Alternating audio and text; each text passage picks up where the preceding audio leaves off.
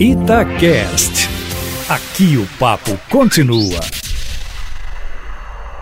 Há uma celeuma muito grande que foi criada porque o presidente Bolsonaro mandou para uns poucos amigos uma retuitada de uma convocação para as manifestações a favor dele no dia 15 de março. Eu nunca falei dessa manifestação aqui, nem falaria se não houvesse essa polêmica, né? porque eu sou de uma, de uma geração em que jornalismo não deve noticiar manifestações programadas, porque estará fazendo a propaganda, a convocação. Né? A gente fala sobre, noticia a manifestação depois que ela se realizou, se foi fracassada, se não foi, uh, que, que falas teve, o que aconteceu. Mas vou falar dela porque criou-se uma polêmica. Eu recebi essa uh, retuitada do presidente, 90 segundos, não menciona o Congresso Nacional, não menciona o presidente da Câmara, não menciona o presidente do Senado. Eu não sei por que toda essa celeuma em torno disso, mesmo porque é uma manifestação que não é ilegal,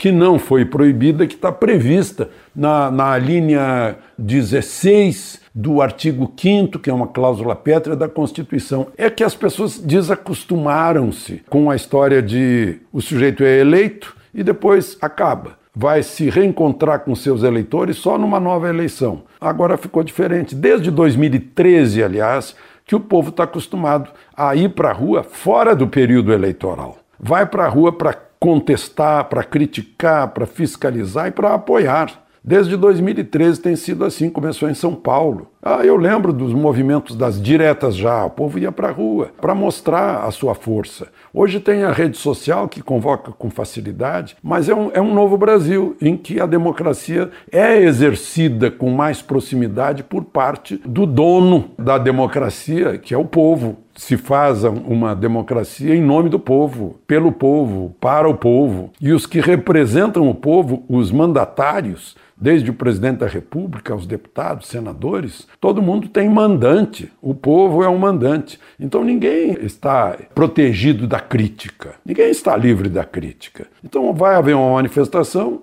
Isso que o presidente retuitou não fala em Congresso Nacional, mas será uma manifestação de apoio ao presidente para que ele tenha os meios para governar. Isso, eh, na verdade, a responsabilidade é dessa Constituição. Eu já falei disso aqui, né?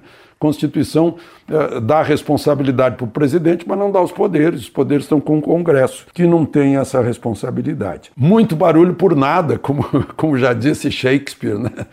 Agora, os que estão fazendo barulho estão, ao mesmo tempo, fazendo propaganda para a manifestação do dia 15. A propósito, tem gente torcendo pelo coronavírus, achando que o coronavírus pode cancelar a manifestação. Ou seja, há um temor a essa manifestação e eu não entendo por quê. Talvez seja um pensamento muito totalitário que não suporta isso, manifestações populares. Aquele pensamento que veio de longe, né, da, do pensamento único, do politicamente correto, que embute uma polícia do pensamento, até o pensamento é policiado. Quem está com medo do coronavírus é bom dar uma informação científica que o coronavírus em país tropical perde força. Ele se expande mais é no frio. Né? Esse brasileiro estava numa região fria da Itália, por exemplo. Né? Não estava no sul da Itália, estava no norte da Itália. Bom, vamos torcer de qualquer forma para que ele não tenha saído para o carnaval, né? Esse, esse homem de 61 anos que está hospitalizado. Os que estavam lá na China estavam todos livres, né? Os cinquenta e tantos que ficaram na quarentena que acabou sendo diminuída. E enfim, nesse país tropical, pelo menos alguma coisa tem que ter de positiva essa proteção em relação ao coronavírus. De Brasília,